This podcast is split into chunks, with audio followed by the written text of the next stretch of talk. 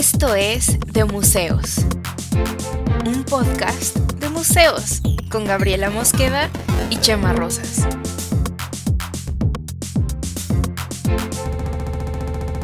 Bienvenidos. Hola, ¿cómo están? Este es el episodio 3 de De Museos, el podcast. ¿Cómo estás, mi queridísimo Cami? Episodio 3 de Museos, el podcast. De el podcast de museos. Ese es el podcast. Y es el, tercero, definitivamente, de esta segunda temporada. No, no es que hayamos grabado el cuarto primero. Vamos a grabar. e- Es este el tercero. Nadie va a Eh, entender ese chiste porque los van a oír en orden.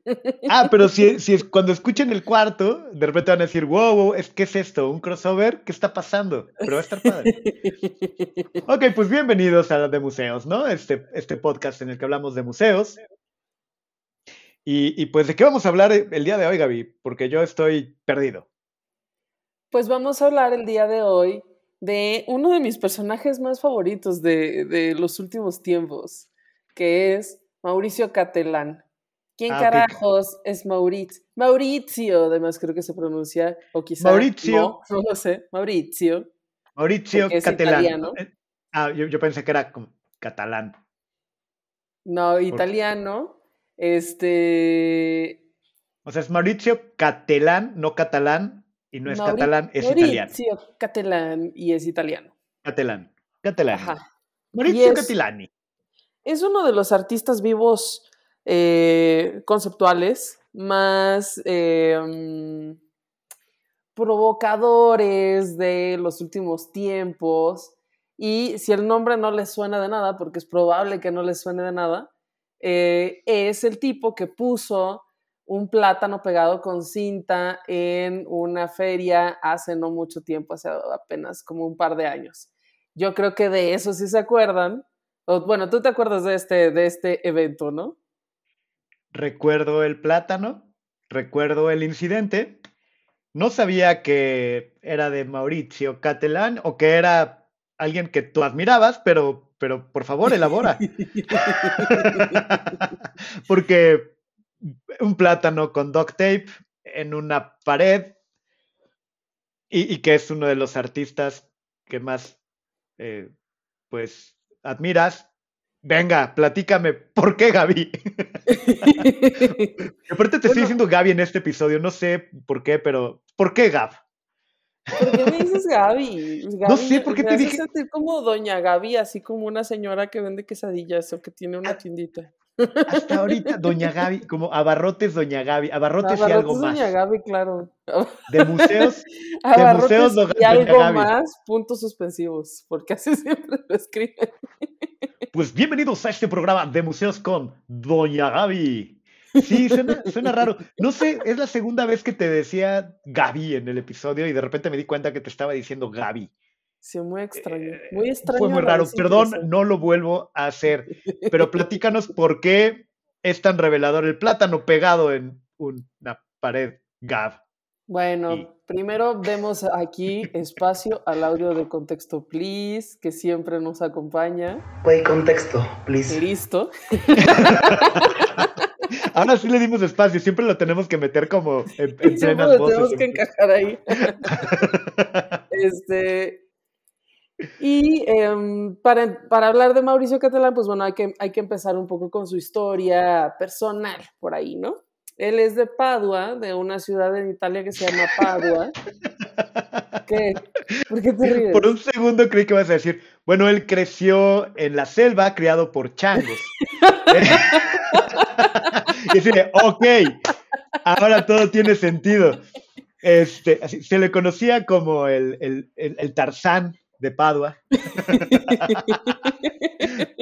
Pero ya, perdón, por un segundo creí que ver por ahí la historia, pero, Pero no, no, perdón, pero bueno, continúa. el entorno, el entorno que creció sí es lo que, o sea, sí es lo, el, el que lo convirtió en lo que es, como finalmente el entorno de cada uno de los artistas es lo que los convierte en lo que son, ¿no? Y de cada uno de nosotros al final. Este, entonces, él creció en esta ciudad, Padua, que tiene como un bagaje religioso muy, este, muy fuerte, católico. Y, em, y entonces eso sí se va viendo mucho en algunas de sus obras que vamos a comentar un poquito más adelante, pero este, mm, todo lo que ha, hecho él, y es por eso que e, e, este es el motivo que, por el que me gusta mucho, tiene como un trasfondo como muy, de hecho él mismo se dice eh, como que soy un payaso, yo soy un payaso. Y lo que yo hago son, eh, eh, pues, esencialmente mis payasadas. Uno no es lo que quiere, sino lo que puede ser, ¿no? hoy, hoy estoy con, con comedia fina, gracias. un chiste más de tío y cerramos el podcast en ese Totalmente. Pero, pero ahí estaba, o sea, ¿qué, ¿qué, le voy a hacer? Nada, nada, estaba ahí muy puesto. Entonces, este, por ejemplo, tiene una obra que a mí me parece muy fantástica, que este, eh, bueno, y él pelea mucho y él lo ha dicho con este, con el síndrome del impostor, que yo creo que todo el mundo ha escuchado este término y es esta cosa de sentir que te están asignando una tarea para la que no, o sea, para la que no estás preparado, que no sientes que tengas el conocimiento, las capacidades, y entonces te hace sentir como, como, ay, yo no soy la persona que tendría que haber sido la adecuada para esto, ¿no? Así, no tienen idea de que contrataron a un idiota para hacer esto, pero me están pagando y ya estoy aquí. Como el meme del perrito que está con la computadora y dice, no sé lo que estoy haciendo. Sí, sí, creo que muchos es esencialmente el síndrome del impostor. Entonces. Y, y, ojo, hay algunos que de plano no tenemos idea de lo que estamos haciendo y fingimos que sí, pero depende de la situación, ¿no? O sea. Yo creo que todo el mundo lo hemos sentido en algún punto. Porque conforme vas creciendo te enfrentas a retos más grandes y así en las chambas o lo que sea, en tus proyectos. Y eso te hace sentir que quizá no estás tan preparado, pero siento que es una cosa muy humana, ¿no? En fin. Claro. Este. Mm, entonces, Mauricio Catalán, eh, eh, eh, una de sus primeras obras, esto debe haber sido como finales de los ochentas. Yo voy a decir Mauricio, no voy a decir Mauricio, porque Mauricio. Mauricio. Eh, o como, ¿cómo dice, cómo dice Brad Pitt en, en Inglorious Bastards? ¿Cómo dice? No me acuerdo, no me acuerdo. Recuerdo la escena en el cine. Y hace así ah, la mano. no sé qué dice. Recuerdo la escena, no me acuerdo qué es lo que dice. Mauricio. No voy a decir, no voy a decir, no, no voy a decir Mauricio. Dios, pizzerola, fettuccini. Dorito, pizzerola. Boloñesa. Ok. En fin. Se nos acaban las palabras en italiano. Sus hermanos, hermanos hablan italiano. Así de, Enzo Ferrari, Piticino. Torre inclinada de pizza.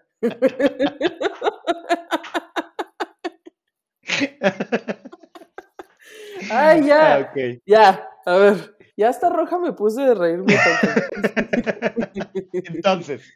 Entonces, él tenía. Mauricio. Este, Mauricio tenía em, asignada como una fecha para que inaugurara una exposición en una galería en Italia, ¿no?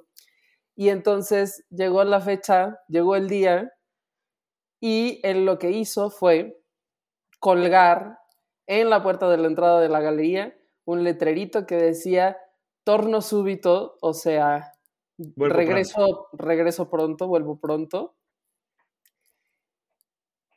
Y entonces la gente iba, veía que decía torno súbito, se iban. Regresaban al ratito, decía torno súbito de nuevo y se iban. Y esa fue la obra, esa fue la exposición. El hecho de que no había obra más que el acto de hacer que la gente esperara por la obra y que esta nunca llegara. Ok. Es una de mis cosas favoritas porque es muy absurdo, es muy divertido y es muy eh, sincerote, pues. O sea, es como, mm, yo no supe qué hacer para esta obra, entonces déjales, pongo que regreso un ratito y de eso queda, eh, pues como es un acto, o sea, es, es, una especie de performance, es un, es un happening, más bien es un Esperando a Godot, pero no, porque Exacto. ni siquiera había un Godot. Exacto. Tiene una Exacto. Y esa referencia además me parece muy bonita. Eh, Estoy empezando a respetar a este tipo porque, eh, ok, entonces lo suyo es salirse con la suya, de algún modo. Exactamente. Ok, ok, ok. Y jugar mucho con temas que tienen que ver con el humor, con hacer que la gente tenga reacciones muy, o sea, que la gente sí tenga reacciones muy poderosas frente a su obra, o que les impacte, que la odien, o que digan que es esta porquería.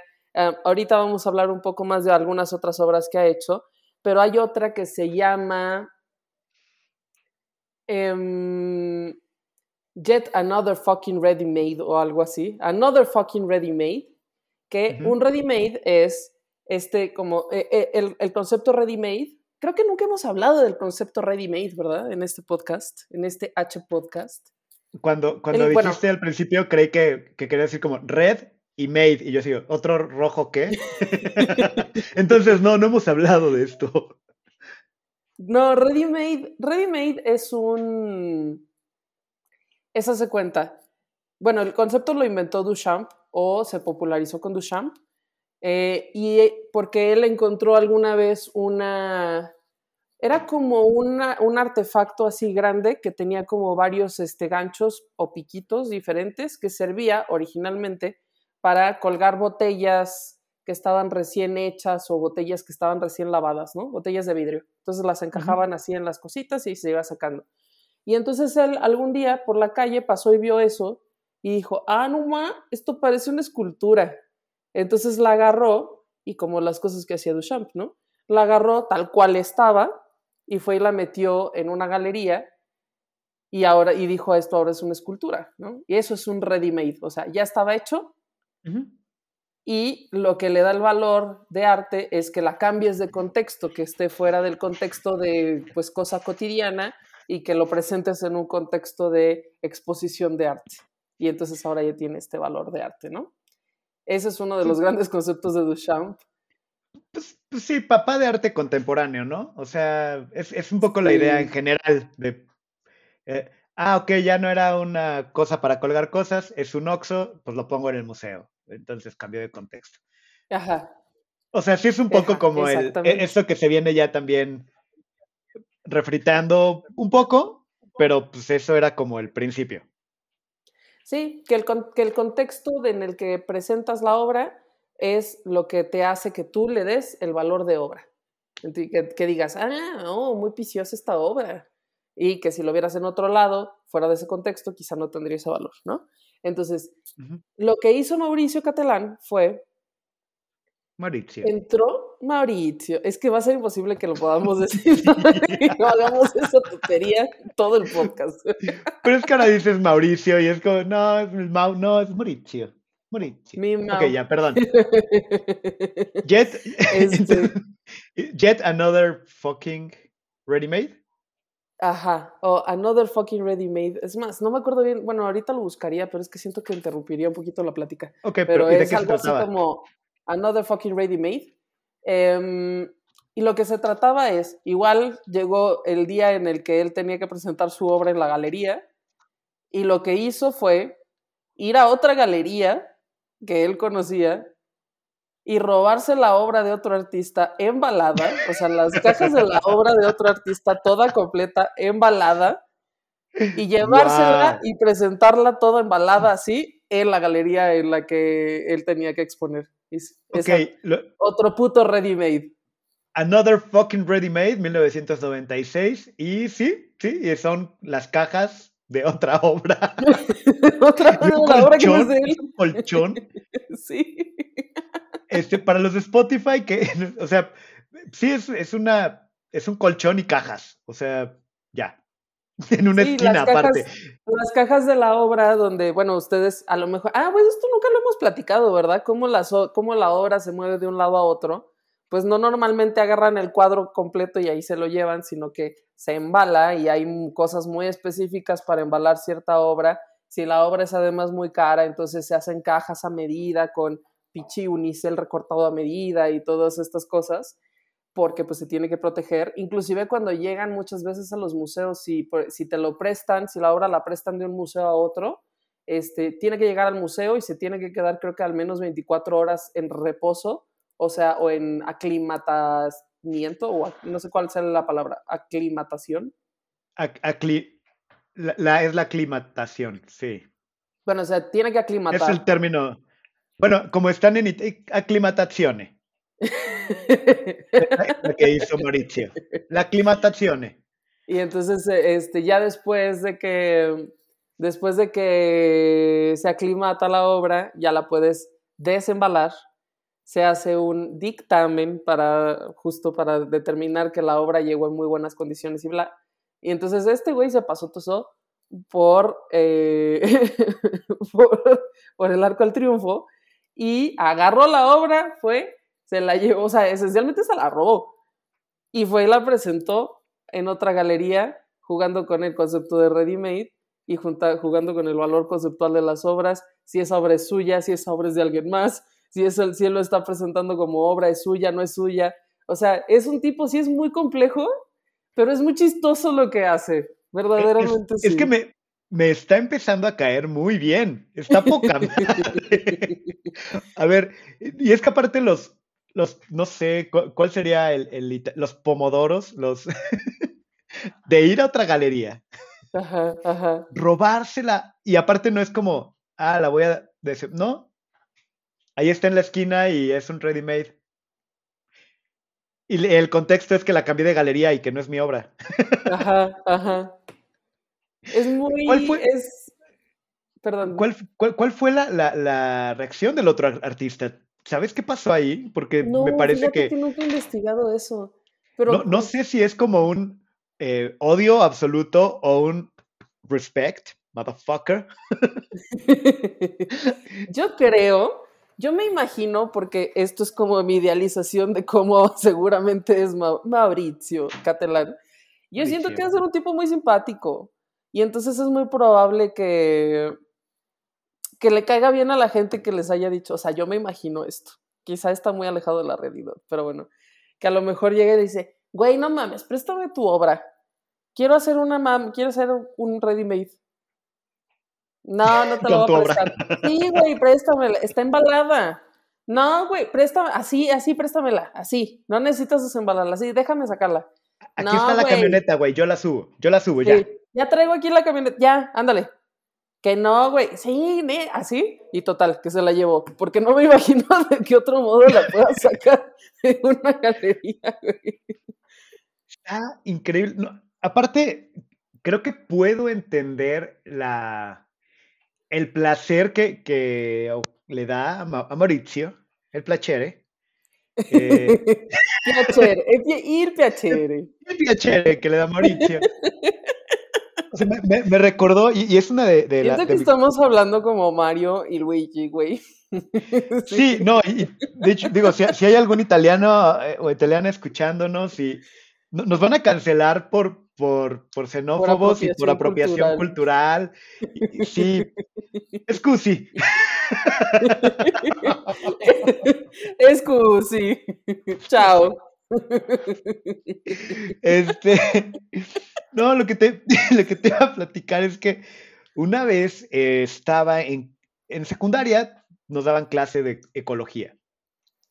Y una vez, pues era un proyecto que tuvimos que haber hecho durante todo el parcial, que era eh, cuidar un bonsai, hacer un bonsai y, cuidarlo. Y, era individual y yo no hice nada. O sea, bueno, creo que nos dieron unos arbolitos y a mí se me secó como al segundo o tercer día porque soy malísimo con las plantas.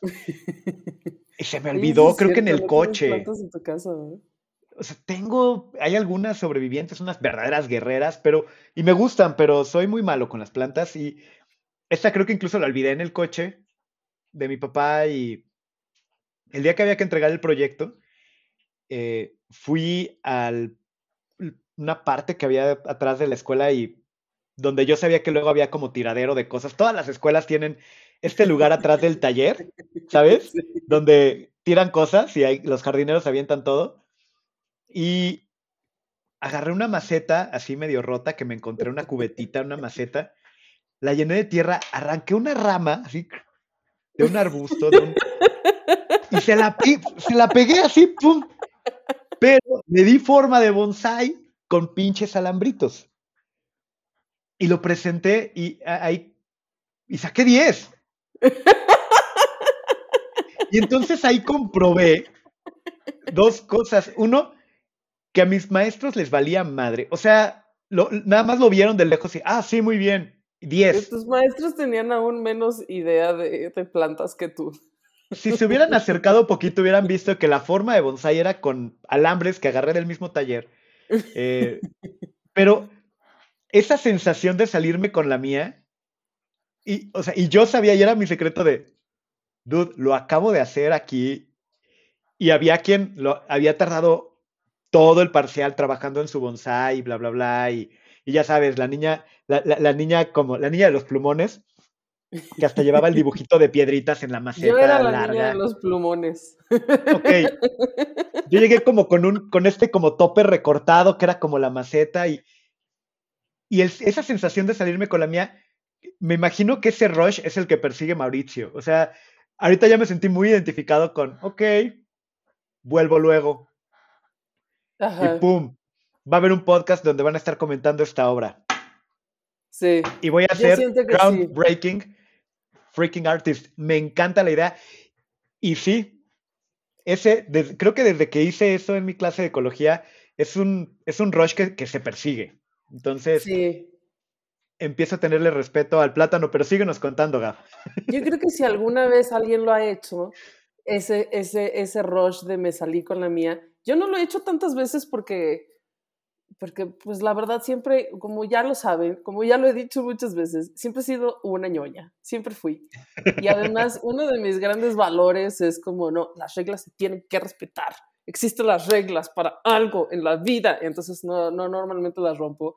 Pero cuando alguna vez lo he hecho, sí es así como, ah, hacerlo, hacerlo indebido. Ah, muy bien. No, y, y es, no solo hice lo indebido, resulta que fue un maldito éxito y, y- y que mi, mi- mi estupidez o mi, o mi indebido, o sea, los críticos lo están poniendo por encima, o los maestros, o los papás, o lo que sea, lo están poniendo por encima de gente que, que, que sudó a sangre para conseguirlo. Sí.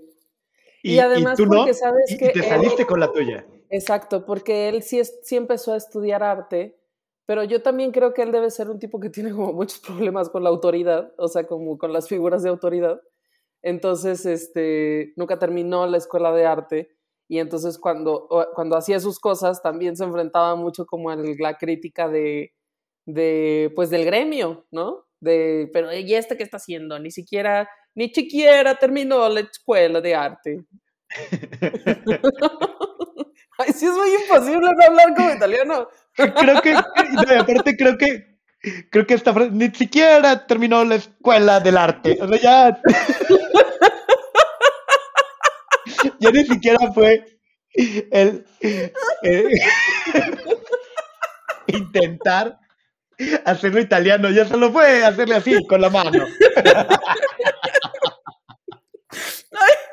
Y me salió la. Ay, no lo vean esto, chicos. Derek, Derek, si vas a editar esto. Ay, no mames, Ok. lloré. Ah, nunca había Ah. llorado de la risa en el podcast.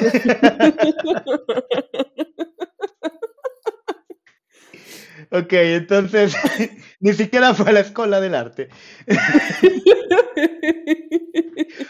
Pero, a ver, Pero se salió antes de terminar. ¿tiene, ¿tiene algún tipo de obra que no sea salirse con la suya? No, toda, toda es. Toda es así. Sí. O sea, ni siquiera sabemos si puede dibujar.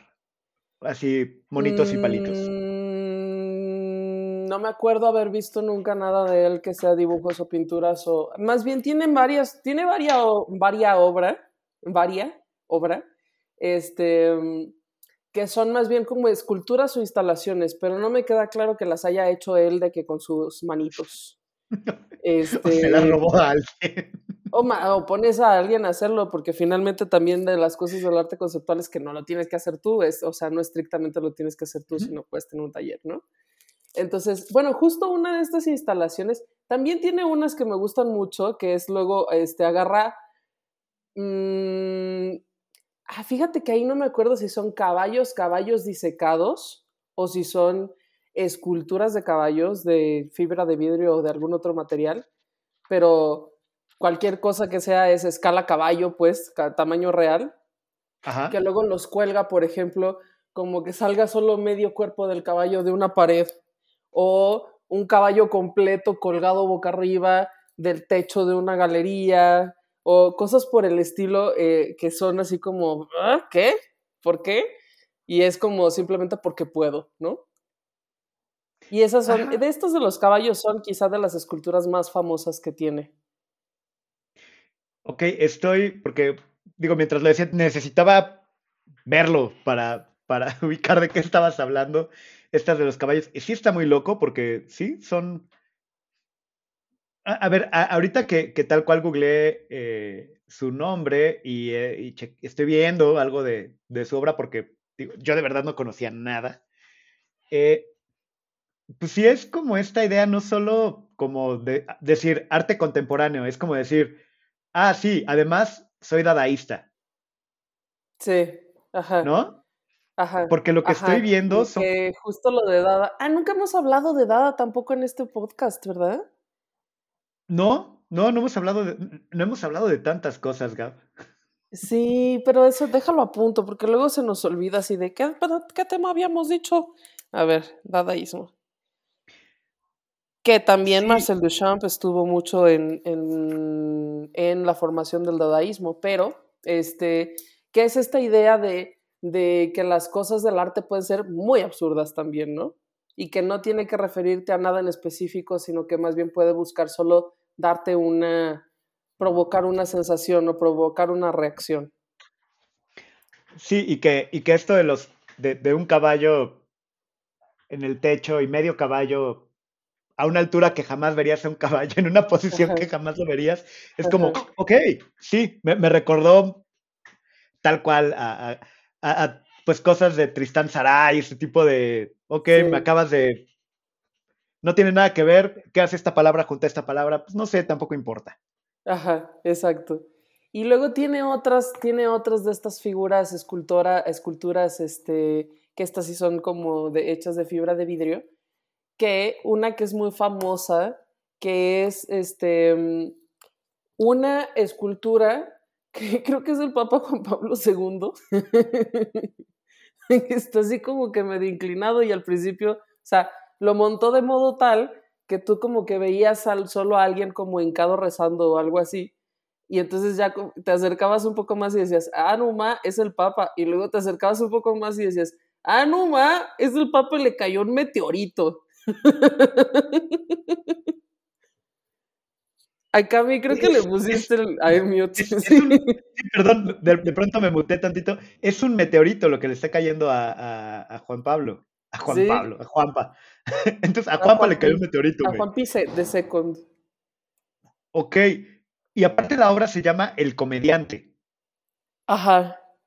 No, la, nona hora, la nona hora, ¿no? Algo así. No, El Comediante el comediante creo que se llama La Hora del Plátano. Ah, ok, ok, ok, ok. Ah, tienes razón, más bien. Eh, es que justo ahorita, mientras platicábamos, lo, lo googleé y, el artículo es ¿Por qué la obra Comedian de Mauricio Catelán vale 120 mil dólares? Ajá. Y la primera imagen que aparece es, es la de. Ah, porque, te dan, porque te dan contexto, please, ah, en, ese, en ese artículo. Entonces, la nona hora. se llama la nona hora, ¿no? Algo así. La nona hora. Y este. Y te digo que este es uno de los temas que, como de tema religioso, de él haber crecido en un, en un contexto muy católico, que eh, eventualmente termina reflejándose en la obra que crea, ¿no? Entonces, esto, pues nosotros quizá podríamos verlo así como, ah, oh, a ver, espérate, espérate, Mauricio Catelán. está cagado, eh, pero está bueno, ¿no? Pero, pero también a la gente de Padua o a la gente de alguna ciudad muy religiosa o a la gente de León. Por decir quizá algo. Le podría, quizá le podría parecer bastante inaceptable. Momento para mandar saludos a nuestras familias. Queridos todos, seguro ustedes no, bueno, no la verdad no ningún tema, pero y yo conozco gente que quizás sí. sí. Entonces, este. Wow. Es muy buena por eso, ¿no? Porque justo la reacción, tú no puedes, no, ver, no puedes ver eso y no tener una reacción en general. No podrías ver eso y decir, me vale, ¿no? Justo, justo te iba a decir que yo no, no soy este, católico y no soy mocho ni nada parecido, pero sí, digo, yo no sabía que era un meteorito, yo vi al Papa en el piso madreado por una piedrota y es como, wow. no, aparte al principio que creí que, que la obra se llamaba El Comediante, dije, wow. O sea, el comediante le aventó esa piedra al Papa. O el comediante y entonces es el universo. Esa, esa piedra son todas las bromas de los sacerdotes pederastas durante el papado de Juan Pablo II y es esa piedra la que lo tiró.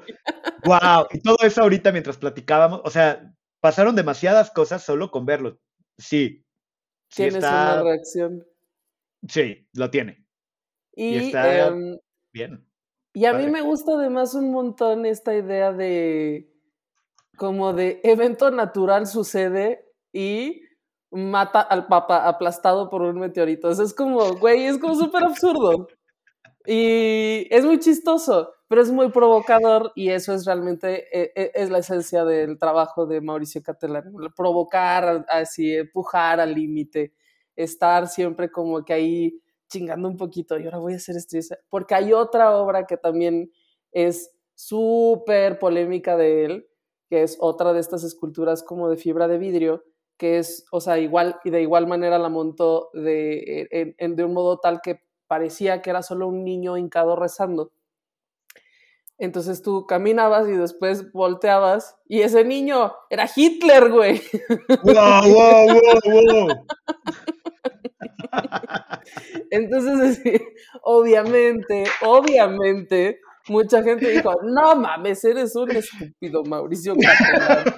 Estúpido.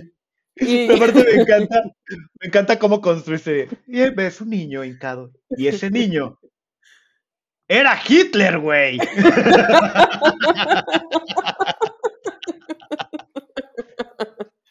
y yo decía, bueno, pero, no, o sea, pero Hitler era religioso, ¿no? O sea, no es ni siquiera algo que, no es ni siquiera algo que tú dijeras está alejado de la realidad, no. No, y en algún momento fue un niño. Mucho. Y en algún momento fue un niño. Y seguramente rezó, ¿no? Como, pero ¿por qué nos provoca tanto? ¿Por qué nos provoca tanto esta, esta imagen, ¿no? Esta referencia o esta escultura, ¿no? Pues porque lo que nos parece inaceptable de la religión, lo, inaceptable del holocausto, o los, lo muy simbólico y muy benévolo que para algunas personas tiene la iglesia, sea católica o sea la que sea, ¿no? Pero en general casi siempre las este, representaciones como de que está hincado rezando a alguien tiene mucho más que ver con el catolicismo. Este, y, o sea, como, ¿por qué no harías algo así? Porque, pero es como, la figura es intocable, la iglesia es intocable, o sea, no puedes hablar de Hitler, obviamente, para bien. ¿A quién, cómo se te ocurre este, ponerlo en una obra de arte? Como todas estas cosas eh, que no deberían hacerse son lo que pinches les gusta, lo que le pinches gusta a Mauricio Catalán. Me gustan sus ganas de estar chingando. O sea, porque creo que es algo que se, que se ve mucho en general. O sea, eh, ay, pienso en, en, en lo típico humor o, o, lo esta especie de veneración de lo irreverente uh -huh. que no es nueva y que desde los noventas empezamos a ver como ah, ser irreverente es cool. Ajá. Vamos a ser irreverentes, entonces vamos a, ver South Park. Wow, wow, wow. No, no sé, bueno, desde Los Simpson y es, ah, y ahora South Park y ahora, eh, no sé, montón de figuras. BBC Bothead. Daria, que decíamos también. ¿no? Daria, ajá. Montón de figuras irreverentes, otra vez poniendo comillas en el aire. Eh, Jackas. Y esto es como mucho cultura. MTV. De Sí, ser irreverente muy es cool. gringo. Muy gringo, ¿no? También. Sí, sin embargo, eh, está bien, es bien diferente cuando viene de, ah, ok, es un canal y un medio eh, irreverente.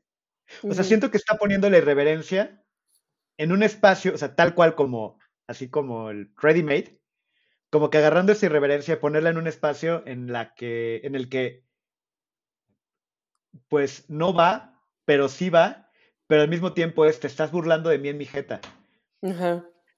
Porque existe toda la burla de, no, pues el arte contemporáneo son puras mamadas. A ver, ¿qué es eso de, pongo una cubeta en el piso y es arte? ¿Eh? Mi, so- mi sobrinita hace arte más chingón que esas cosas. Ajá. Y entonces ese güey dice, va, va, va, va, va, va, va, va, va, va, va. Me la pelas. Ajá. Es como, ah, no, o sea, como que fue, sería un poco si fuera quizá como este planteamiento, diría, ah, como que no se puede hablar de cubetas, ¿eh? Mm, ok. Y entonces a lo mejor va y mete toda una galería en una cubeta gigante o algo por el estilo, ¿no? Y es como, lo voy a hacer de una forma tan descarada que te va a enojar. Ajá. Y Pero por también eso a muchos les va a gustar. Ajá, y justo por eso lo voy a hacer y por eso les va a gustar.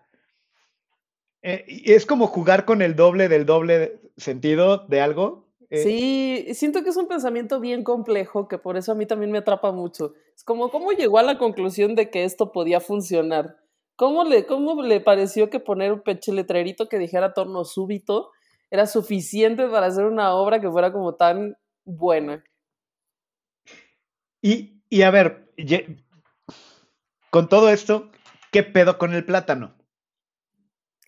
Bueno, antes de eso, hay que, eh, eh, mm, hay que, hay que un poco también darle el, el justo valor porque em, muchísima de su obra, o sea, él tiene ya muchos años de carrera, quizá no es tan, tan, tan conocido en México, no sé exactamente bien por qué, pero sí tiene ya una trayectoria súper amplia en Europa y en Estados Unidos y entonces creo que fue como en 2012 que le hicieron una retrospectiva a él solo del, en, el, en el, ay, no me salió bien la palabra, en el Guggenheim de Nueva York, que es además una de mis ideas favoritas de montaje, es, me parece todo muy genial, porque, bueno, ustedes si alguna vez han visto, o si no, ahorita le decimos este, a Derek que si él, si él está editando este video, que nos pueda poner una fotito del, Museo Guggenheim, es este edificio muy famoso de Nueva York que es una espiral, entonces la idea es que el museo no tiene esquinas y por lo tanto todo tu recorrido es circular, ¿no?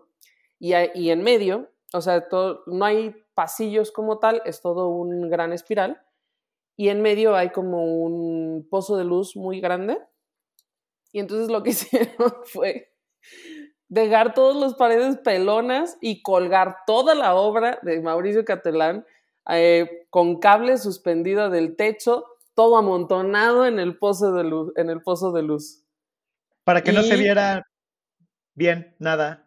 Para que nada pudieras verlo bien, para que estuviera todo ahí junto amontonado, suspendido, además, como en esta sensación como de, bueno, porque él colgaba muchas cosas y los caballos y todo esto. Una Este, anticuraduría, Una pero curaduría al anticuraduría. fin. Es una antimuseografía y anticuraduría, pero una curaduría al fin, exactamente. Entonces me parece también una idea genial que hayan hecho esto en el museo. Y este y me gusta mucho, o sea, es como, ay, vamos a poner a Mauricio Catalán ahí, a- a- este, me salió un... Ya, ay, perdón, ¿eh? Tenemos aquí una pequeña falla técnica. Sí, también Este, nos desconectamos, pero ya estamos aquí de vuelta. Sí, como que falló la plataforma. En fin, ya estamos aquí. Este. Y entonces también me parece como un gesto de genialidad haber hecho, o no sé si, la verdad no sé si, hay, si, si Mauricio mismo, Mauricio mismo, Mauricio. haya dicho, haya dicho, güey, cuélguenlo pinches todo ahí con cables. ¿Cómo que? Pues ahí cuélguenlo. No sé si él mismo lo haya dicho, no sé si él estuvo involucrado en ese montaje, o si fue un gesto de genialidad que tuvo también la gente de curaduría del MoMA, que puede ser. Pero cualquiera de las dos me parece cable. Colgolo todo de questo cable. Voglio entrare per la finestra per cantarle costrova maestra e voilà. Eh? Y voilà, voilà, E voilà. Presto. Presto. Andiamo, andiamo. Wow, nunca creí hacer un podcast en italiano. ¿ok? Eh, eh, hemos- 100% italiano, es tu podcast. Nos van a cancelar totalmente. Mira, ya hemos hecho sea. tanta tontería y nadie nos ha cancelado todavía. Que yo Si fuéramos que tan importantes, Somos fuéramos tan importantes para que nos cancelen, ¿no? Fuéramos tan importantes o somos incancelables. También esa es una opción. Lo dudo muchísimo. Pero Pero bueno, a ver, entonces, ya dicho todo esto, o sea, con, eh, estableciendo que no cualquier persona puede tener una retrospectiva completa de su obra en el MoMA, o sea, Hablemos del sí tienes que ser alguien muy consagrado para poder haber llegado como a ese lugar, ¿no? Entonces, este, hace como unos, ¿cuánto, cuánto tiempo hará? Yo creo que como unos tres años, no hace tanto, que este, que Mauricio Catalán fue invitado como en el espacio de una galería a Art Basel, según yo es Art Basel, pero si me equivoco, pues bueno, ya me corregirán posteriormente. Este, Art Basel Miami es mm, dentro de las tradiciones de las ferias de arte, o sea, bueno, las, la feria de arte más importante del mundo es Art Basel y nació en Basilea, que es una ciudad de Alemania, ¿no? Entonces, de, ahí, eh, eh, allí, mm, Suecia, exacto, sí, tienes razón. no, Suiza, Suecia. Suiza. Um, ay, no sabemos nada de geografía, claramente. Según yo es Suiza porque no sé nada de geografía, pero tengo una tía que vive en Suiza y vive en Basilea. A ver, entonces déjame. no, Saludos a mi tía me- Tere que nos está escuchando probablemente. Porque de Hola, hecho creo que sí Tere. escuchado el podcast. Por ahí, por ahí ven las estadísticas que tenemos una- un par de vistas de Suiza. Entonces Sí, creo que ah, sí. es verdad que tenemos un par de vistas de Suiza. O sea, nos escuchan en Basel, entonces hay que ser propios con. Bueno, lo googleé y, y no tuve nada de éxito. Pero bueno, la, la, una, no es la primera, primera feria de arte que existió en la historia. La primera, primera fue Art Cologne. Ahí, aquí yo tengo un libro. Ajá, Art Cologne, o sea, en Colonia, Alemania. Esa fue la primerísima feria de arte de toda la historia. Eso fue en el 67. O sea, la, la- la tradición de las ferias de arte pues ya tiene su tiempo, pero no es tan antigua, ¿no? Eh. Como si, por ejemplo, la de las bienales, la Bienal de Venecia, creo que la primera fue como en 1917 o algo así, o sea, muchísimo tiempo, ¿no? En fin, las ferias de arte nacieron a finales de los 70, 60 y, eh, y una de estas primeras ferias fue Art Basel, que pues nació en Basilea, ¿no? Y Art Basel es hasta ahora la feria de arte más grande, más famosa y ya tiene sedes no solo en Basilea, sino también hay un Art Basel Miami, que pues claramente se lleva a cabo en Miami, y hay un Art Basel Hong Kong.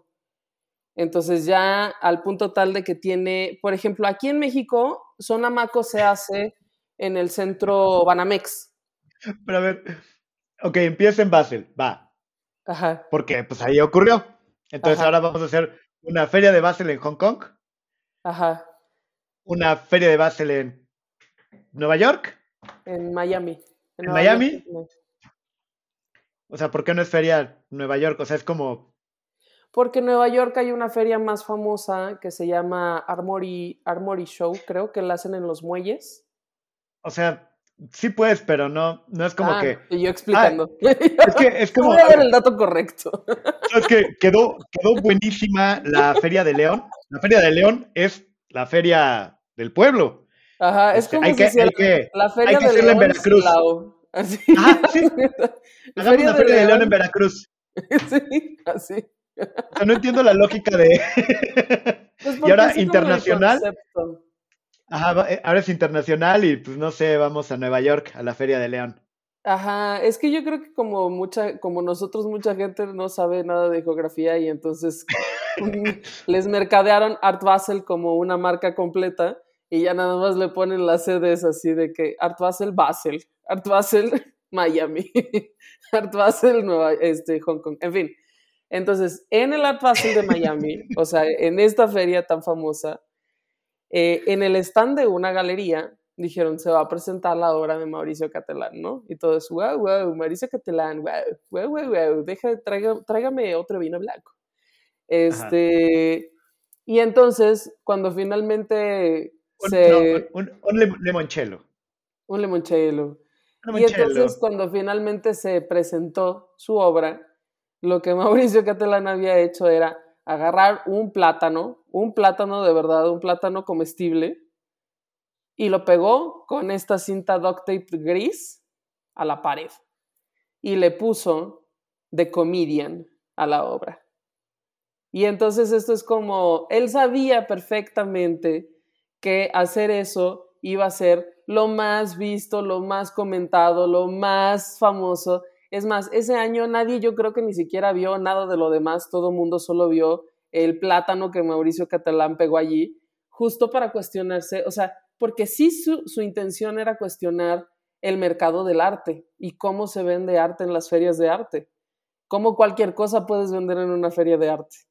Entonces, agarró y pegó ese plátano y el plátano se vendió en, no sé, 120 mil, 200 mil dólares, no me acuerdo en cuánto, muchísimo dinero, o sea, capaz millones, no me acuerdo. Se- y el- según San Google, ahorita rápido, 120 mil dólares. 120, mira, estaba muy correcta yo al principio. 120 mil dólares se vendió el pinche plátano. Pero, o sea, pero como tú dices, bueno, se vende, pero se vende el plátano, el plátano es perecedero, el plátano, o sea, ni modo, va a agarrar a alguien y se va a llevar el plátano a su casa o qué pedo. No, Ajá. obviamente se compra el concepto, porque es arte conceptual, y el registro de la obra, o sea, las fotografías y todo del momento, ¿no? Y entonces, hecho O sea, esto, tal vez si supiéramos de estas cosas, podríamos vender un NFT de eso.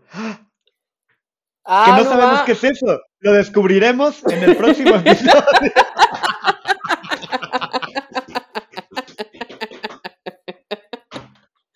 La gente no va a entender de qué nos reímos. Por favor, vean, el- esperen una semana, vean el siguiente episodio porque hicimos el chiste inverso. Y perdón, estuve esperando todo el episodio para hacer este chiste inverso eh, y para hacer este crossover. Perdón, lo tenía que hacer. Ya, perdón, ya, lo hice. Y entonces, eh, ¿cómo termina esta historia? Porque creo que ya casi tenemos que ir cerrando. Tenemos como una hora riéndonos como tarados.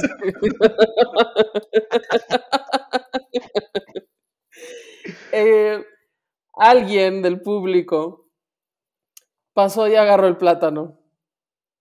Lo despegó y se lo comió. y eso Sabiendo perfectamente también lo me que hacía. parece una genialidad. Sí. Y eso también me parece una genialidad. Sí me parece que además debe haber sido una cosa que Mauricio Catalán dijo, a huevo, a huevo. Voy a invitar a ese cabrón a cenar Ajá. o a desayunar, tal vez otro plato, no sé. Hot Porque cakes. la obra, la obra sigue existiendo, la, o sea, es justo el punto de lo que le estaba diciendo, ¿no? La obra sigue existiendo porque el valor de la obra no es el plátano. No estás pagando 120 mil dólares por un plátano. Estás pagando 120 mil dólares por lo que hizo Mauricio Catalán, por lo que ha hecho toda su carrera, por este por estar siempre transgrediendo, por estar siempre irreverente, por todo lo que dijimos ya que eso es lo que me parece a mí muy genial y que además todo esto siempre ha sido como muy ligero, como muy humorístico, como muy, este, sí muy espectacular en muchas ocasiones, o sea, sí muy escandaloso, Pero también, ¿de qué otro modo podrías tener la atención de, al, respecto de estas cosas si las quieres hacer, ¿no? O sea, se me hace como muy, además de su personalidad, se me hace como chido, pues es un tipo que me cae bien y no lo conozco. Que, que bueno, sí, y aparte yo creo que hay una dimensión interesante con esto, porque mm, lo llegamos a hablar cuando, cuando hablábamos del Oroxo. Uh -huh. eh, hay cosas que un artista con cierta trayectoria se puede permitir hacer y es considerado arte porque es ese artista con esa trayectoria. Uh -huh. eh, no es como que, o sea, porque la, mucha gente y, y, y, yo no tenía nada, no, no, sabía quién era, quién era él o, o, no tenía nada de contexto, solo me acuerdo lo del plátano. Y sí, yo decía, wow, sí, cualquiera puede hacer cualquier estupidez y puede valer millones, ¿no? Uh -huh. De Pero hecho, no, no es cualquiera. Memes, hubo muchos memes de gente pegando pichis melones en las paredes de sus casas y sandías y así, ¿no? Sí, sí, sí, sí. Este, y yo, yo lo que pensé, o sea, a mí lo que me trajo como, cuando lo llegué a ver, yo llegué a imaginar que era alguna... Eh, como algún callback, alguna idea de, de, de, Andy Warhol. También, porque no se pierde Por... esa referencia de que Andy Warhol hacía mucho pop art. Sí, y, y yo pensando en, en, en, el, en la portada de, de Velvet Underground a Nico, ¿no? Uh -huh, este, uh -huh. Y yo dije, a lo mejor puede ser algo así. No tenía idea de, de, de todo lo que había detrás, pero aún así decía, pues qué mamada, ¿no? Porque aparte, si, si ya Andy Warhol lo hizo y lo hizo hace mucho, estar haciendo esto ahorita es como, ah, ¿cuántos orinales más vamos a ver por Duchamp, no? Ah, no mames, ay, que se me olvidó, la quiero mencionar rápidamente, muy rápidamente. Ajá. Cuando estuvo la retrospectiva del, del, del, del Guggenheim, Mauricio Catelán hizo un excusado de oro que podías usar y lo puso en los baños del Guggenheim y la gente podía ir y cagar en un excusado de oro. Y usable, luego alguien, sí. usable, 100% usable. Y luego alguien se lo robó. Y entonces me entrevistaron a Mauricio Catelán y dijo, y dijo este, el excusado de oro también es otra de las obras muy famosas. Este, y dijo, güey, me encanta. Yo siempre quise ser parte de una película de robos de arte, de una, de una heist movie y ahora Ajá. soy. ¡Wow! Y de nuevo, es por la historia, por el contexto, tiene sentido. Y, y, y ahora, ahora entiendo, Gaf, ¿sí? La verdad, cuando empezamos este, este episodio, no, no creí que me fueras a convencer de que estaba padre este cuate. Pero ahora sí me identifico tanto con él, o sea, sí, sí ubico tanto esto. Sin embargo, sí, la verdad es, eh, es uno de estos casos en los que el artista es la obra. Sí, no, sus ideas. Y, pero sí, sus pues ideas. Él. Ajá. La, la, la, obra no, la obra, la verdad, pues sí, carece de, de como de, de, sentido si no está, si no hay una historia detrás. Sí, o si no, ajá, o si no, pues como, bueno, no, algunas de las obras no necesitan que lo entiendas, por ejemplo, la del no. Papa, no necesita ah, no, sí. que sepas la historia de, de lo, lo, del Papa solita cuenta una historia. Ajá, Pero en mi, mi punto, o sea, yo pensando, yo pensaba, sí, no, con eso estoy, de hecho, viendo eso digo, ah, ok, ajá, ajá. este cuate tiene cosas, cuenta cosas, cuenta historias, tiene todo un tema, y no es solo el plátano. Eh, que incluso el plátano ahora conociéndolo, yo digo, sí, es este rush de salirte con la tuya y además de hacer una crítica súper pesada a propósito y bien descarada y burlándote en la cara de todos. Sí. De ahí hacer la qué? crítica del mercado del arte en el evento de mercado del arte más famoso. Por, porque soy el artista y puedo hacer ese cagadero si quiero. Sí. Y aparte de comedian, Ajá. Y que se lo coman. Sí, que se lo coman. O sea, de hecho, Nos van a censurar tu seña obscena que hiciste. Le ponemos cuadritos. Eh, presto per prego el mangiare. ¿Cómo será plátano en Banana, debe ser, no sé cómo se diga. Platani. plátano?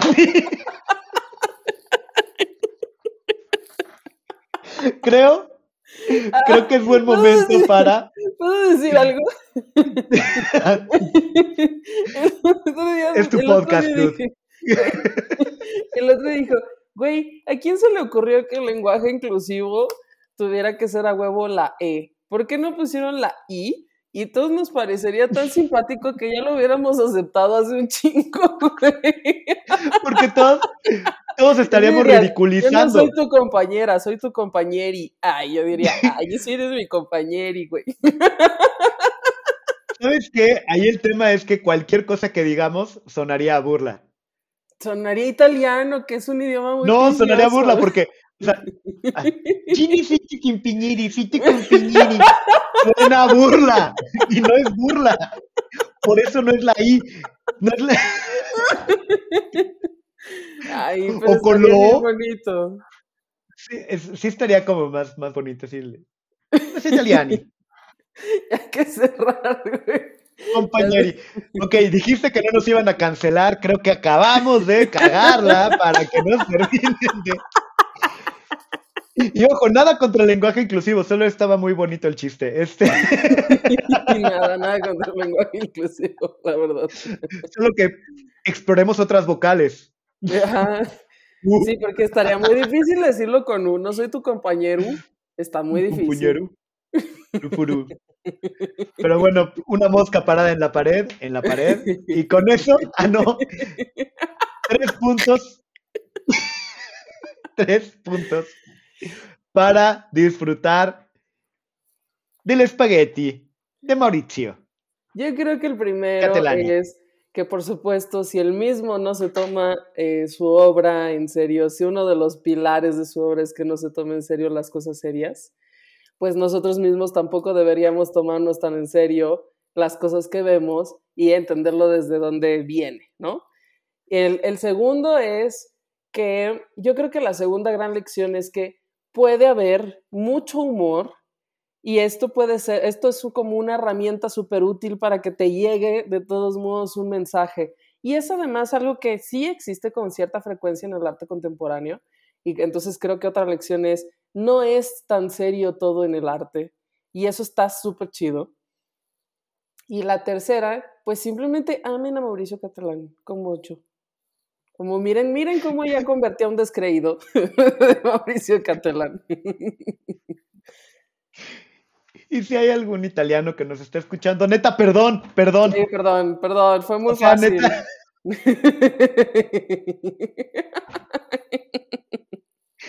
O sea, es- desde el fondo de mi corazón, una disculpa, pero es que sí está muy cagado.